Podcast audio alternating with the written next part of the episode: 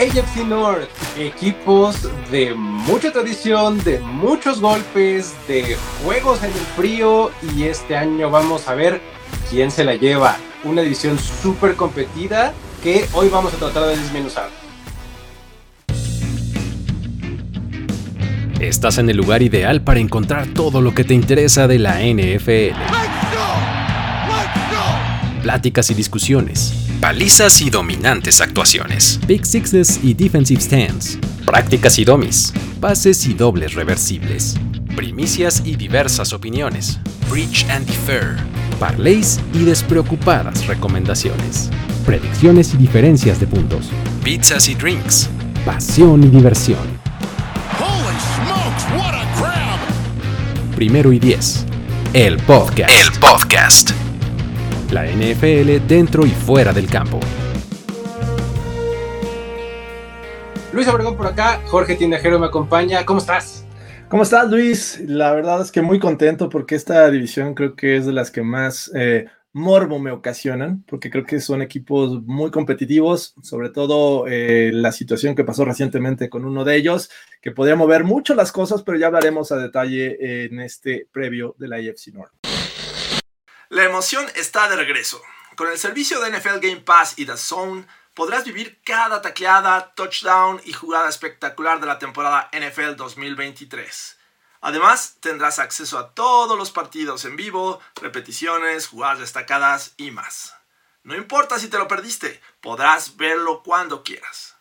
Suscríbete ahora con el enlace que está en la descripción para no perderte nada de la temporada NFL 2023.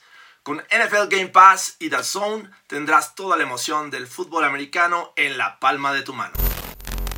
Exactamente. Vámonos a empezar. Comencemos hablando de los Bengals. Vamos a hablar del de, eh, equipo de Cincinnati. Vamos a comenzar por su roster. ¿Es mejor? ¿Es peor? ¿Qué dirías? ¿Cómo ah, evalúas este, esta plantilla? Yo le pongo un casi igual. Eh, realmente los movimientos fueron pocos, eh, puntuales sí, porque llega Orlando Brown, que es como que esta cereza en el pastel de la línea ofensiva, sobre todo tratando de cuidar al recién lesionado Joe Burrow, pero eh, se merma mucho en la, en la defensiva secundaria, me parece. Entonces veo como que muy, muy parejo el roster con respecto al año pasado, sobre todo porque esta situación se, deshacen de algunos eh, eh, titulares, llegan gente sin, con poca experiencia, entonces va a ser interesante ver de este lado defensivo, la ofensiva pues me parece que es casi la misma, sin embargo pues por mucho tiempo no van a contar con Joe Burrow. El punto importante de esta edición, de, de esta ofensiva, perdón, es la edición de Orlando Brown, ¿no? Creo que eso es lo, lo más llamativo. Del lado de la defensiva, creo que siempre ha sido un asunto eh, que hemos hablado mucho de cómo el conjunto funciona mejor que las partes, ¿no? Entonces, creo que lo que puede acabar sucediendo es que los Bengals se apeguen a su propio plan. O sea, veo como muy claro el que los Bengals tenían ya en la mente que Dax Hill iba a ser el heredero de ese backfield, ¿no? Entonces, por eso fue seleccionado temprano en el draft. Salió Jesse Bates, Von Bell, etcétera pero también van en el draft ahí por Jordan Battle. O sea, siento como que el plan estaba puesto y se están apegando a él del lado defensivo, ¿no? Claro que este, lo de la lesión de Burrow va a ser eh, importante a monitorear. Veredicto muy similar, ¿no? creo, que, creo que eso es lo, que, lo que podemos decir.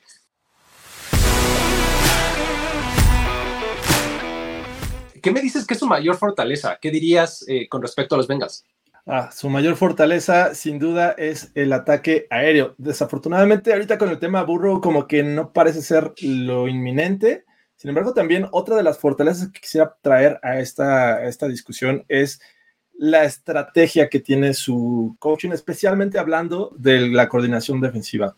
Lou Anarumo es eh, uno de los eh, coordinadores que más me gusta y que sabe eh, cambiar dependiendo sea el rival. es complicado ver una estrategia aplicada a los Chiefs como para los Bills, como para cualquier otro rival que enfrenten en la semana. Entonces creo que esa es de las fortalezas que yo veo en, en estos Bengals, que me gusta mucho y ya hablaremos un momento más adelante de su staff de coacheo, pero creo que esas dos cosas son como las que veo yo como fuertes en este, en este equipo de, de los Bengals. Creo que efectivamente tenemos que señalar el punto de los receptores, ¿no? O sea, creo que tener, o sea, tener el, lujo de que T. Higgins sea tu número dos, me parece eso, ¿no? Simplemente un lujo. O sea, eh, es un tipo que podría ser el receptor número uno en varios otros equipos de la liga, ¿no? Y pues eso se da nada más porque tienes a un tipo como Jamar Chase del otro lado, ¿no? Entonces creo que esa es su clara fortaleza, ¿no? O sea, em, ¿qué van a hacer los Bengals? Van a lanzar el balón, van a ser diversos, van a ser explosivos, creo que hay que contar con ello, ¿no? Esa sería la mayor fortaleza. Ahora,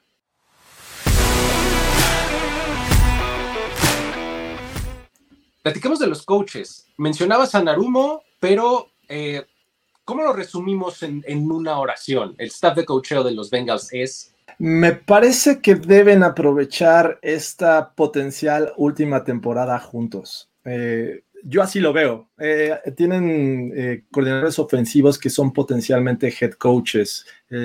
ya han estado como que en el radar, sin embargo, se han mantenido juntos. Zach Taylor, Callahan, Anarumo, me parece que podría ser el último año en que veamos esta tripleta de coaches en, este equipo y creo que tienen que aprovechar este, este año porque la verdad es que lo han hecho muy bien eh, este, este, staff de coacheo. Exactamente estoy en las mismas. Creo que este staff de coacheo es el hot commodity, ¿no? O sea, vamos a ver muy pronto cómo Anarumo va a empezar a sonar por ahí de la semana 12, 13 como el próximo head coach en equipo A, B y C, ¿no? Y pues bueno, Zach Taylor lleva el, mando de la ofensiva, ¿no? Él es el que llama las jugadas, básicamente, pero creo que este staff, efectivamente, como bien lo mencionas, probablemente no le quede mucho tiempo junto porque así funciona la NFL, ¿no? Tienes eh, cuadros y estadísticas y victorias y demás, y hay que sacarles el provecho cuando las tienes porque tu staff se va a empezar a candidatear a otros lados y creo que es lo que les va a pasar a los Bengals. Vámonos ahora con una predicción, algo loca. Dame un hot take o una bold prediction. No le sorprende ver estos Bengals con menos de 10 victorias. Y es un panorama no alentador, pero la realidad es que no me da mucha, mucha confianza el roster, más bien eh, el coreback detrás de Joe Burrow, ¿no? viejo conocido Trevor Simeon, está, parece que va a ser el que va a estar tomando los controles de esta ofensiva. Así es que eh, es un calendario complicadísimo. Y es cierto, al final todavía se complica mucho porque creo que la penúltima semana enfrentan a, los Chiefs. O sea, no es que hay que preocuparnos tanto, pero son equipos que al principio de la temporada van a estar buscando empezar fuerte. Tienen duelos divisionales, tienen a los Browns por ahí, ya anunciaron que salen de blanco, que eh, su casco blanco en la semana 3 contra los Rams. son equipos que van a ser muy, muy complicados y que creo que sin un coreback sólido, me parece que van a padecer estas primeras semanas. Vamos a ver cuánto tiempo va a estar fuera Joe Burrow, sin embargo, creo que estas primeras semanas van a ser clave para la temporada de los Bengals. Uf, a ver, este, yo voy a ir exactamente al contrario de lo que dices tú. Claro, entiendo, entiendo lo que dices del calendario. Yo creo que para cuando enfrenten a los Chiefs en la semana 17, van a tener tres derrotas en la temporada, cuatro, algo así. O sea, me parece que estos Bengals están perfectamente listos para tener una de esas temporadas avasalladoras. Entonces, creo que yo me voy por esa. O sea, para el duelo contra los Chiefs, estos Bengals van a estar incandescentes. Van a traer, te digo, tres, cuatro derrotas a lo largo de, su calendario, pues para ese momento de la temporada. Nada, más quería decir un, punto, Luis. Eh, las dos pasadas temporadas eh, con Joe Burrow sano, empezaron lentos estos Bengals. Eh, fue hasta la segunda mitad de la temporada cuando empezaron a recuperar terreno. Así es que están acostumbrados también a perder juegos temprano en la temporada. Esto les podía ayudar, pero sí está muy complicado también el cierre.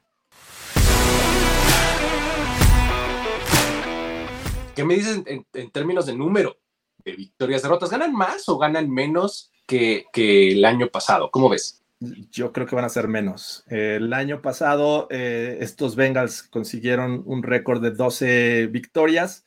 Yo creo que van a ser menos. Y siendo coherente con lo que acabo de decir, no nos sorprenda que sean 10 o 9. Eh, eh, más o menos es, mi, mi, tema con estos Bengals, que creo que les va a afectar mucho la ausencia de Joe Burrow. Es que ese es el asunto, sí es cierto. O sea, vamos, todo esto lo estoy asumiendo como pues, Joe Burrow es titular en la semana 1 y toda la temporada, ¿no? Obviamente, ¿no? Es poco, eh, si no es así, pues claro que está muy complicado. Ahora, este, permíteme meter reversa. Porque mi ball prediction es eso, es, es un escenario así súper alocado. O sea, estoy tentado a decir más de 12 victorias, pero creo que se quedan en ese rango. O sea, creo que se quedan en el rango de las 11, 12 victorias, ¿no? Por ahí estaría mi predicción para los Bengals. Muy bien. Vámonos con los Browns. Evaluemos el roster de este equipo porque nos la hemos pasado chuleando este roster. ¿Por cuántos años? ¿Tres? ¿Fácil? Por lo menos, ¿no? ¿Qué tenemos para este año? Eh, el tema de los Browns los veo ligeramente mejor. No, no mucho con respecto al año pasado, porque al final de cuentas ya contaban con su quarterback eh, franquicia.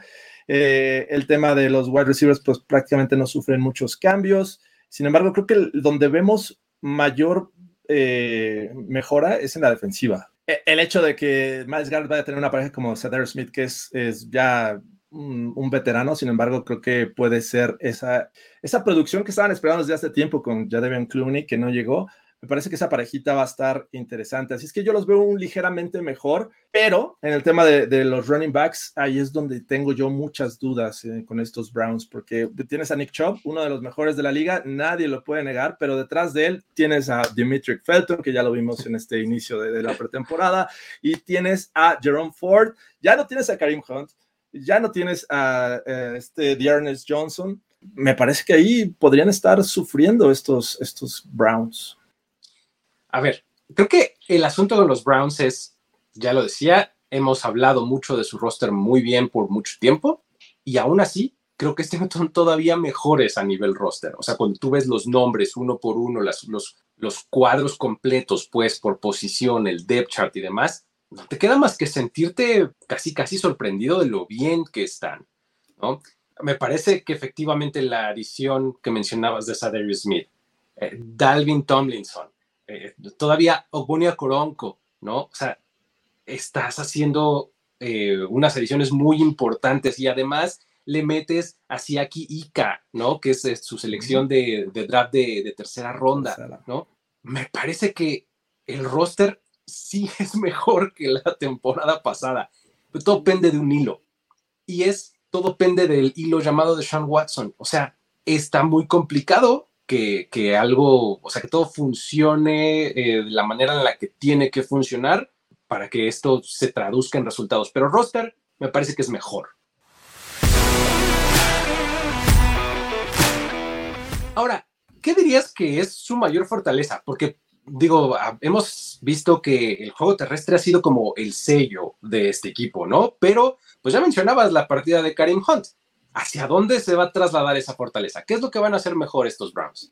Sí, me gusta mucho, y lo mencionabas de paso, la línea defensiva de estos Browns, ¿no? Eh, ya mencionabas nombres como Tomlinson, como este, el mismo Siaki Ika, que es novato. Esta línea defensiva me gusta mucho, y bueno, tienes a Pat Rushers como Miles Garrett, que es uno de los mejores de la liga, tienes al recién llegado Darius Smith, y por ahí a Okoronko, que también llega a reforzar estos Browns. Y bueno, eh, creo que la magia lo puede y, la, y esta calidad de jugadores no van a funcionar solos, sino porque está Jim Schwartz ahí en este, en este equipo, ¿no? Creo que es uno de los talentos al momento de, de, crear buenas defensivas, sólidas defensivas, y creo que en conjunto puede ser una de las fortalezas de estos Browns. Entiendo lo de Nick Chubb y ahí va a estar y va a seguir, pero ya no está solo. Cuando salga a, a, la banca a descansar, pues ya no va a tener alguien que, que le genere tantas yardas como lo hacía Hunt. Así es que creo que me quedo con la línea defensiva. Yo lo complementaría con líneas, o sea, lo, resumiría con decir sus dos líneas, ¿no? A mí la línea ofensiva de los Browns siempre me ha parecido muy sólida y eh, este no es la excepción. Eh, me parece que la línea defensiva, como ya lo explicaste, tiene grandes, grandes elementos, tiene una muy buena rotación, pero su línea ofensiva es parte de la magia y parte de las razones por las cuales hemos considerado el ataque terrestre de los Browns uno tan efectivo. Entonces, yo diría, sus líneas son su éxito y si ustedes me han escuchado ah, durante mucho tiempo, yo siempre digo, un equipo que tiene líneas ofensiva y defensiva sólidas, es muy difícil que sea muy malo. Les asegura un piso alto inmediatamente, ¿no? Entonces, creo que es el caso de los Browns.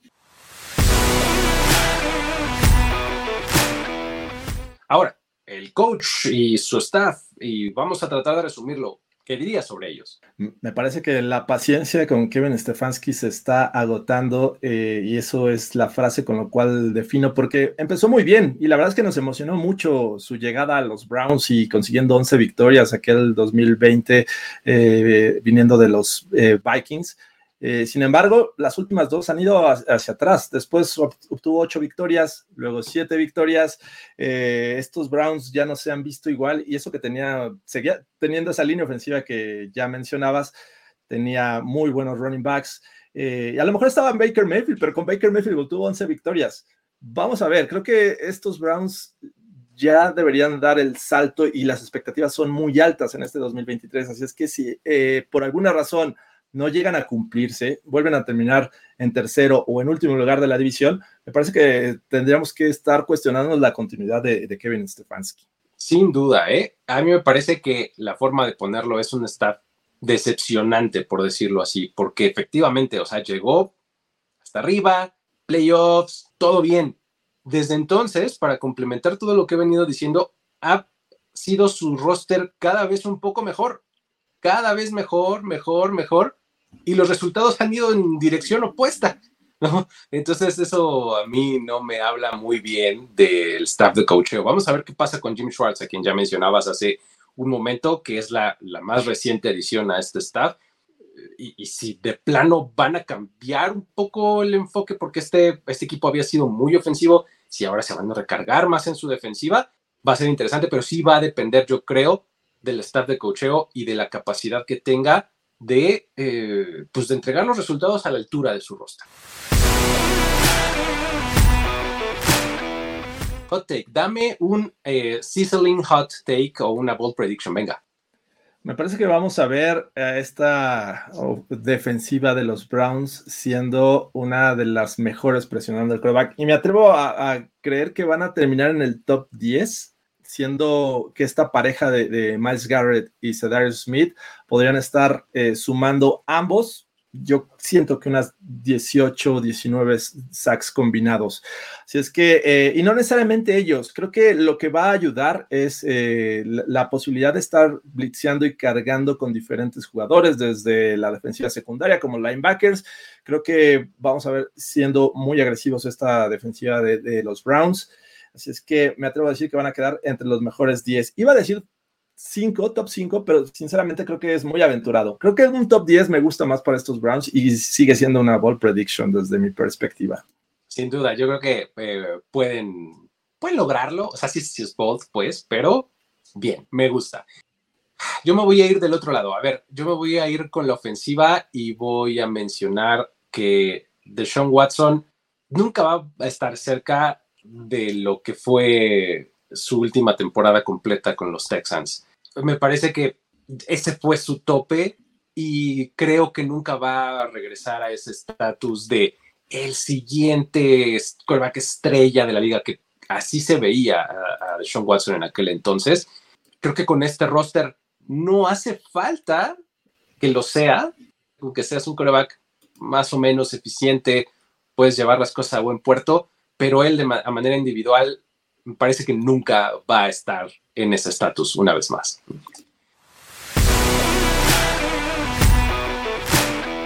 Victorias y derrotas. A ver, ¿ganan más o menos partidos que la temporada pasada? Me parece que, eh, como mencionaba hace rato, las expectativas son altas con ellos. Quiero creer que ellos van a obtener eh, un mejor eh, récord que el año pasado, que no está tan complicado. Fueron siete victorias en 2022, así es que pensar que puedan llegar a un número como las 10, las 11, no lo veo tan descabellado considerando estas expectativas, pero también tengo esta situación con, mm, similar a la que tú mencionabas con Deshaun Watson, porque pues el tipo no tiene ritmo de juego, jugó poco la temporada pasada. Eh, creo que le va a costar también un poco de trabajo en ese sentido y creo que sí va a depender mucho de lo que haga él a la ofensiva. Así es que me parece que pueden obtener más victorias y creo que no está tan complicado. los veo con unas 10, sí, sí los veo así. Ok, ok. Fíjate que yo veo 6 o cuando mucho las mismas 7 son las victorias que te asegura tener, una vez más, muy buenas líneas, ¿no? De los lados del balón. Pero más allá no creo. O sea, creo que eh, van a tener que hacer, van a tener que pivotear pues mucho su estilo de juego al, al ya no tener esta gran fortaleza en su tándem de corredores y este, no estoy seguro que lo vayan a lograr ofensivamente, ¿no? O sea, la defensiva te lleva hasta cierto punto y tu línea también. Eh, yo creo que 7 es lo más que los veo ganando. Vámonos con los Ravens. A ver, Ravens. Este es un equipo bien interesante porque a lo largo de, o sea, si, si uno piensa en los Ravens del año pasado y los Ravens de este año, pues hay mucho cambio por lo menos en el papel, porque no empezamos a platicar del roster. ¿Cómo lo ves? A mí me parece que es un equipo que mejoró y, no era tan complicado porque sabíamos que adolecía del cuerpo de receptores, no tenían jugadores de calidad y lo que hicieron en este offseason fue traer a Odell Beckham, eh, Odell Beckham Jr., que eh, a lo mejor muchos dicen sí tiene la calidad, pero tampoco jugó. Eh, viene de una lesión que sufrió en el Super Bowl 56 eh, y pues la verdad es que no sabemos qué esperar de él. Pero bueno, a final de cuentas, en cuestión de potencial, ahí está. Llega Nelson Aguilar, llega Laquan Treadwell, tres jugadores que van a aportar un poco de experiencia, aunque sigo teniendo mis dudas. Eh, pero el lado defensivo, en lugar de decir perdieron, me parece que renovaron. Y eso es lo que yo veo, sobre todo en la línea defensiva, ¿no? Se van jugadores como Justin Houston, como Jason Pierre-Paul, Calais Campbell, son jugadores que pues, sumamente eh, ya veteranos, el caso de Campbell, y creo que van a, eh, con lo que trajeron vía draft, este, me parece que van a hacer cosas interesantes, por lo cual creo que es un equipo que está haciendo, bueno, hizo un mejor off-season con respecto al año pasado. Y creo que, creo que es el caso, ¿eh? O sea, con los Ravens, simplemente con el hecho de, que regresen sus, eh, sus jugadores lesionados, que se mantengan sanos, ¿no? Es, es, una cosa que, que simplemente así va a mejorar muchísimo su roster. Me parece que hay un nombre importante también a mencionar que es David Ojabo. Estuvo pues, inactivo gran parte o toda la temporada pasada y eh, se invirtió mucho en él. Creo que este es un momento bueno para ver qué es lo que puede ofrecer y creo que puede ser determinante para esta defensiva. Este, digo, eh, pierden jugadores, como ya lo decías, muy muy veteranos, pero se renuevan, ¿no? Entonces creo que el roster es mejor.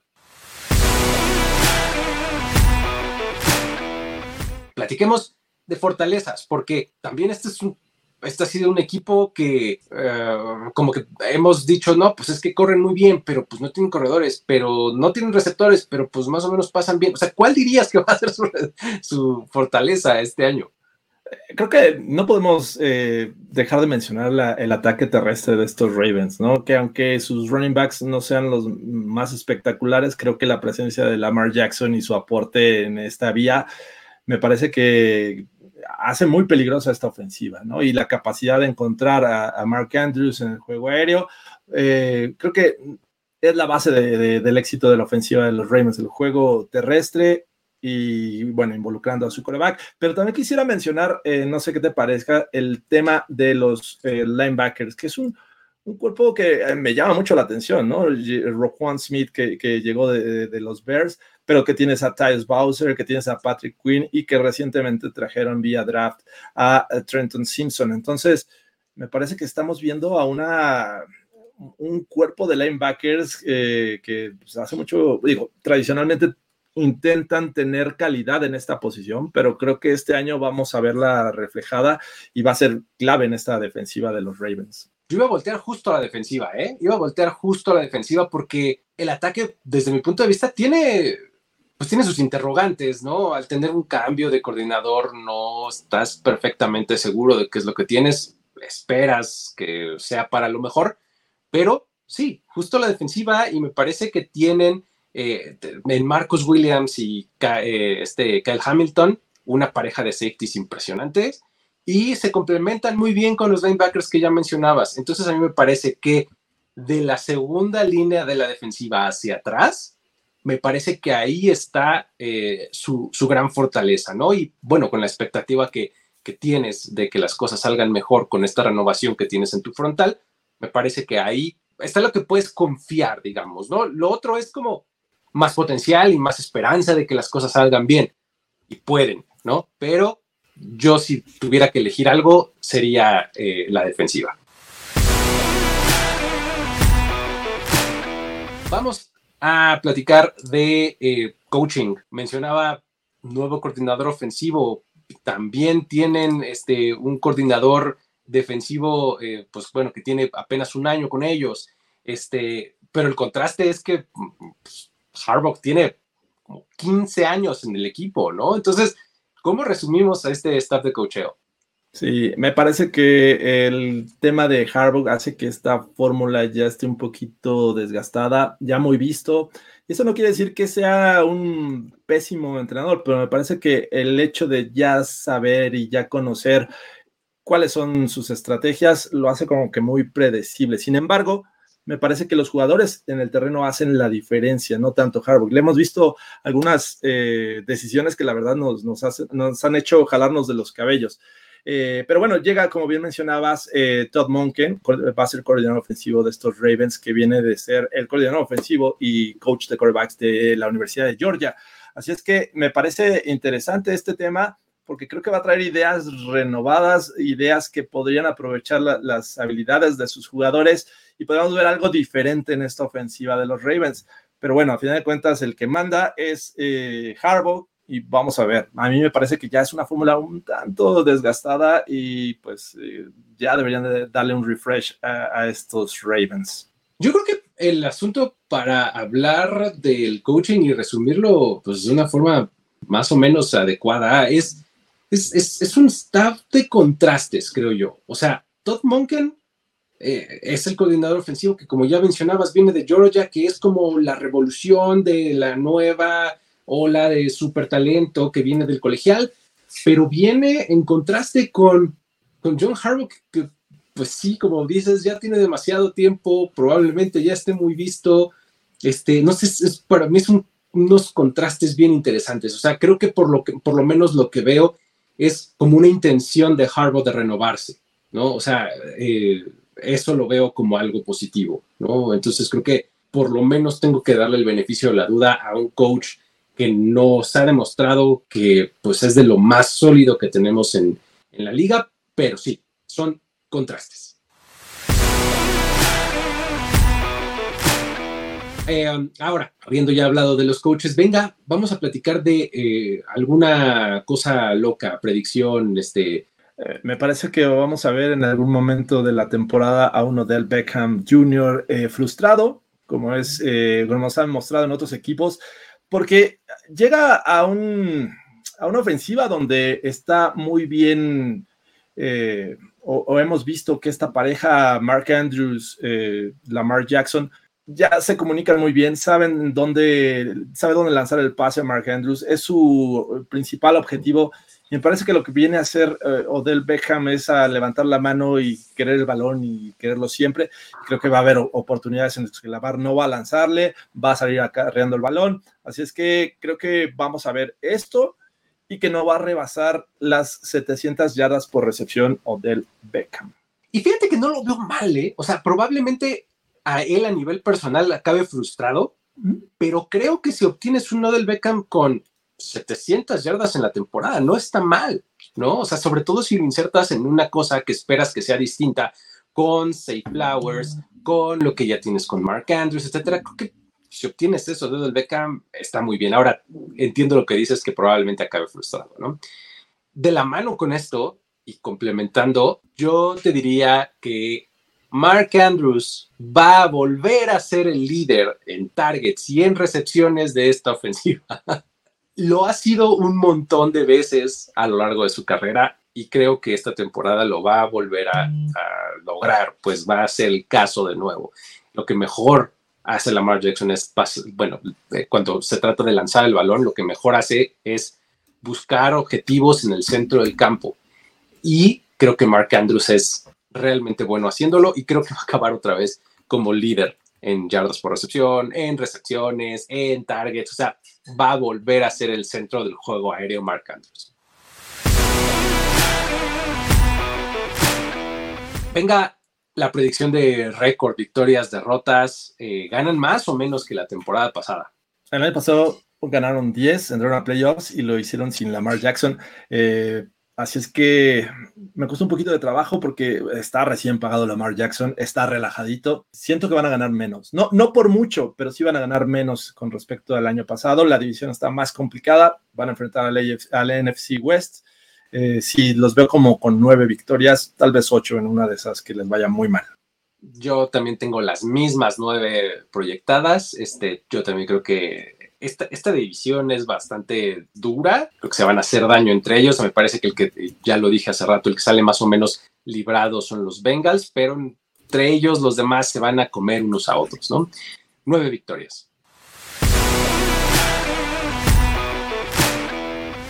cerremos esta división con los Pittsburgh Steelers que, este, a ver, también son un equipo que ha estado como en transición, pero este año no sé si tenga un poco más de forma su proyecto o no. ¿Qué opinas en cuanto al roster? Me parece que lo que hicieron este offseason fue mejorar y mejoraron en muchos aspectos. Eh, yo auguro que este, estas wide receivers que tienen con la llegada de Allen Robinson va a ser uno de los mejores de la liga. Le están ayudando en ese, en ese sentido a Kenny Pickett.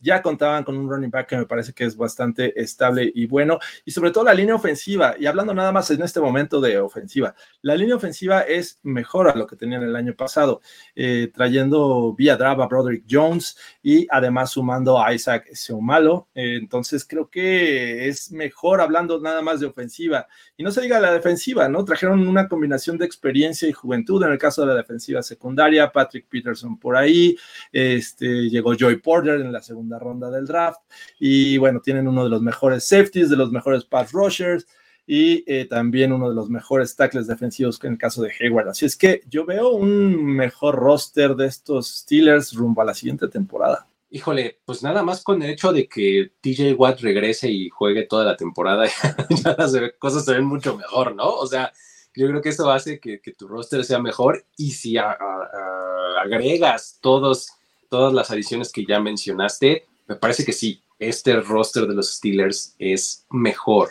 Además, pues tienes que hablar de, cómo prácticamente, eh, no, no quiero decir no importa, pero es secundario el talento que tiene este equipo porque año con año sorprenden, están ahí, a pesar de que uno los quiere descartar, no se dejan, ¿no? Entonces, creo que es un, este, es un mejor, un mejor roster de ambos lados del balón, como bien lo mencionas, ¿no? Reforzaron bien su línea ofensiva, que era algo que, estábamos este, pidiendo que hicieran desde hace años, por fin lo hacen. Entonces, creo que, creo que bien, o sea, el hecho de que Kenny Pickett entre a una segunda temporada completa, eh, con experiencia ya, creo que puede dar un paso al frente. O sea, creo que es un roster mejor, un equipo mejor que lo que vimos el año pasado. Los Steelers, por lo menos en este momento, ¿no? Ahora, ¿Qué podemos decir de fortalezas? ¿Qué es lo que mejor van a hacer los Steelers? Me parece que siguen confiando en que esta defensiva va a ser eh, la que los mantenga en el marcador cerrado y mientras le dan oportunidades a su joven ofensiva. Y pues digo, ya mencionabas de paso a TJ Watt, que es una de las claves. Cuando este TJ Watt está ausente, me parece que baja mucho esta defensiva. Sin embargo, creo que también hicieron buenos refuerzos eh, al momento de, de, eh, tomar linebackers. Los linebackers es una de las claves claves para que las defensivas de los Steelers funcionen y la verdad es que habían adolecido, intentaron por ahí con Devin Bush, tuvieron ahí algunas este, contrataciones que no les funcionaron vía agencia libre y este año tienen a Landon Roberts, tienen eh, a Cole Holcomb, se une recientemente con Alexander. La verdad es que es un equipo que se va a ver muy diferente en este front seven y no se diga la defensiva secundaria, por lo cual creo que esta, esta situación con la defensiva va a ser una de las fortalezas. Y no quiero descartar lo que hagan a la ofensiva, pero sabemos que hay temas ahí con Matt Canada y eso te genera algunas dudas, es una, unidad joven, así es que creo que la defensiva va a ser la fortaleza de estos Steelers. Yo, yo me concentré incluso en decir el pass rush. ¿no? O sea, creo que el pass rush y la, la combinación que puedan hacer con todos sus elementos eh, no solo de la línea, sino de los safeties, de los linebackers, etcétera, creo que es lo que mejor pueden hacer los Steelers esta temporada. Y como dices, es lo que van a buscar que los mantenga en el partido. Del otro lado, lo que corresponda a la ofensiva, pues ya digamos que será ganancia y será la forma en la que busquen este, compensar y anotar puntos. Pero creo que van a estar todo el tiempo encima del, del, eh, del contrario eh, Alex Highsmith la temporada pasada, entre la ausencia de TJ Watt, se comprobó como un gran elemento, ¿no? Lo extendieron, el contrato, entonces esa rotación sana que puedan tener, no es que vayas a sacar del campo TJ Watt, pero como lo puedas complementar, creo que esa va a ser su mayor fortaleza.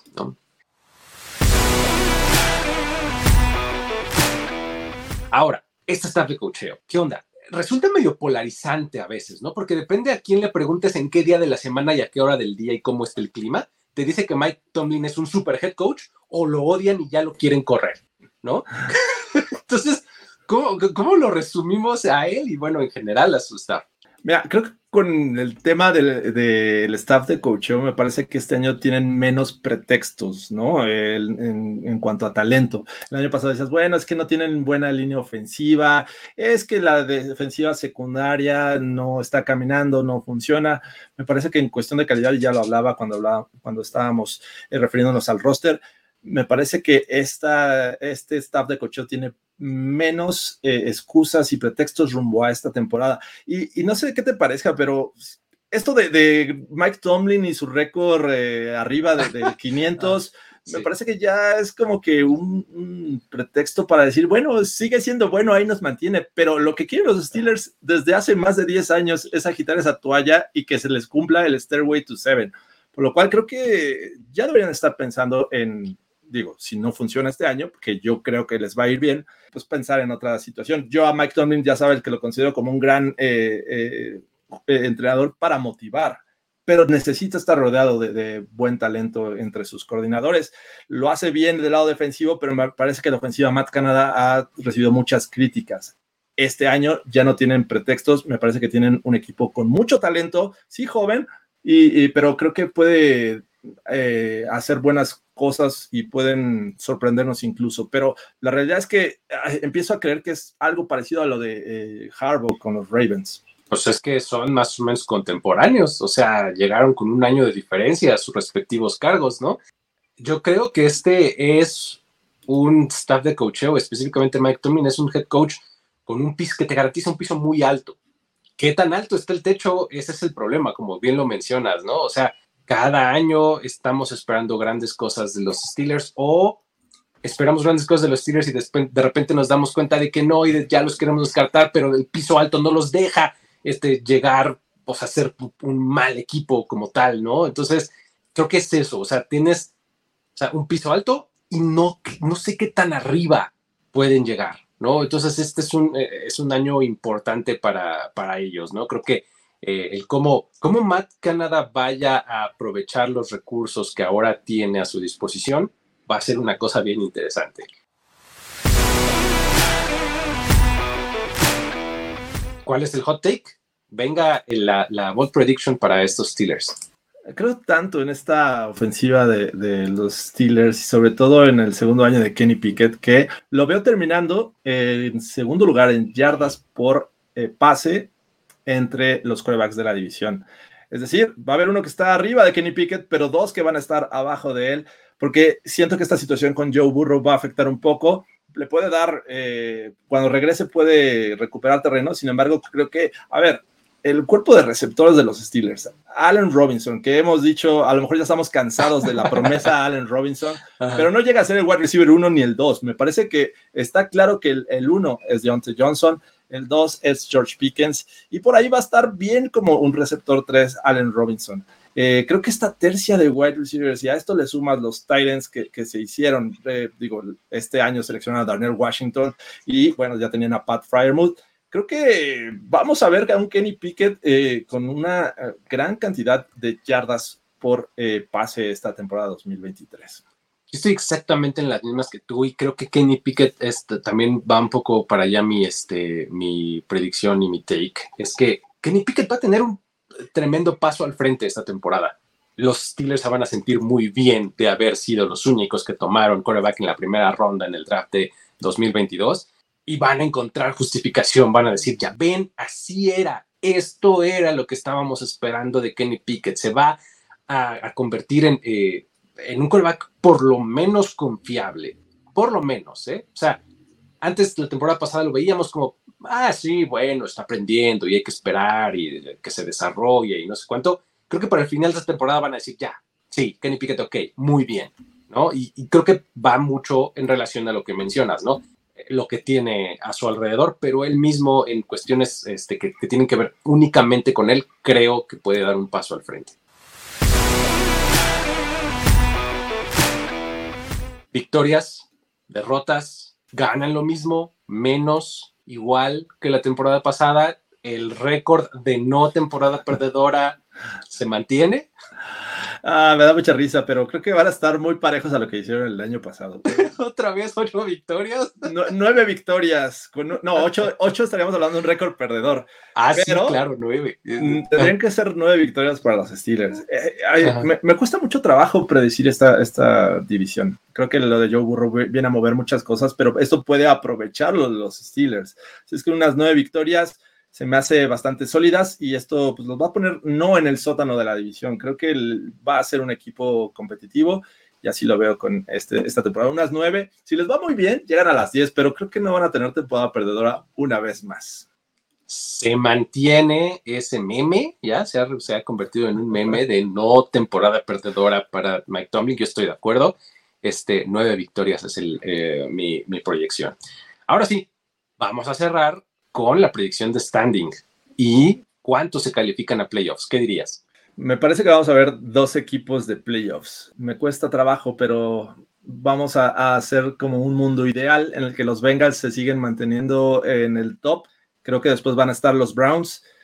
Me, sorprende, pero los Steelers van a estar ahí peleando el segundo lugar, pero quedan en tercero. Y voy a poner a los Ravens. La verdad es que ah, está, está bien complejo poner a los Ravens, de verdad digo, no, a ver, tengo que rehacerlo, pero creo mucho en los Browns esta temporada. Creo que los Bengals van a recuperar terreno. Eh, entonces, así estoy. Los Bengals, Browns, Steelers y Ravens. Ok, yo creo que los Bengals se llevan la división. Eh, no quiero decir fácil, ni mucho menos, pero creo, no, no, o sea, fácil no va a estar, cero fácil, pero creo que se llevan la división cierta, quiero decir, claridad, o sea, uno o dos juegos de diferencia con el con el que sigue, que desde mi punto de vista van a ser los Ravens, ¿no? Ahí está el 2. El 3 para mí son los Steelers y en el cuarto están los Browns. Ahí está. Okay. Bastante diferentes. Ahora sí, los dos tuvimos el, standing. Yo también creo que se meten dos. Se meten el 1 y el 2. O sea, en, mi caso estaría metiéndose los Bengals, y, los Ravens. Los mismos del año pasado, ¿no? Exactamente. Okay. Así es. Pues bueno, con eso entonces eh, terminamos este previo de la IFC North. Muchas gracias por, por seguirnos. Gracias a todos. Este fue el previo de la IFC North y esperen eh, más contenidos durante toda la semana y ya de aquí hasta el draft. ¿no? Básicamente, o sea, ya no, quiero decir de, aquí, no, me estreses, Luis. de aquí a mayo, ¿no? Este, no, no nos despeguemos. Muy bien. Eh, Luis Obregón, Jorge Tinajero se despiden. Nos vemos la próxima. Bye bye. Esto fue Primero y Diez, el podcast. El podcast.